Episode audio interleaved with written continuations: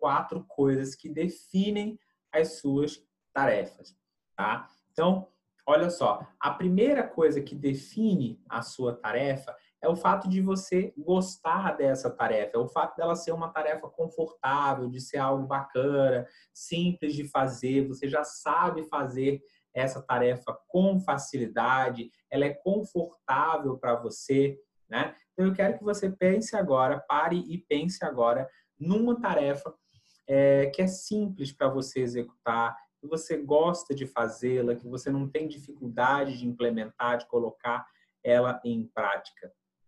Pensou? Então, olha só, esse é um dos tipos de tarefas é, que, que pode se definir aí como as principais tarefas que você executa ao longo do seu dia. Agora vamos para o segundo tipo de tarefas que você é, que a segunda coisa que define as suas tarefas, né?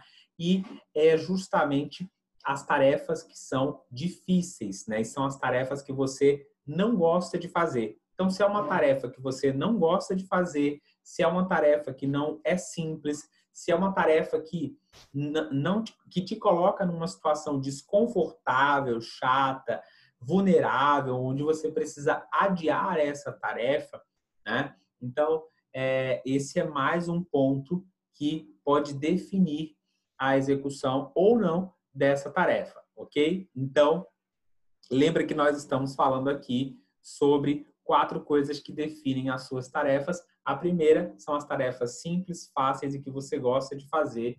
A segunda são as tarefas difíceis e que você não gosta de fazer porque elas geram algum desconforto.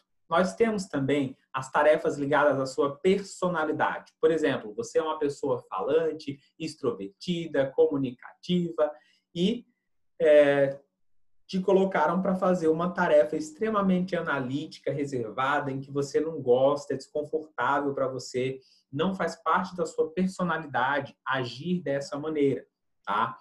Ou de repente você não é nada diplomático e te colocaram para fazer uma tarefa extremamente diplomática, onde você vai ter que pisar em ovos, onde você vai ter que usar todo um jogo de cintura, tá? Então isso também define é, as tarefas que você realiza. A sua personalidade ela pode definir o quão eficiente será a execução de uma tarefa. Se você é extrovertido, você vai priorizar a execução de tarefas que exigem utilizar a sua extroversão. Se você é uma pessoa mais analítica é, e que precisa ter dados e análises, você vai priorizar é, esse tipo de tarefas, ok?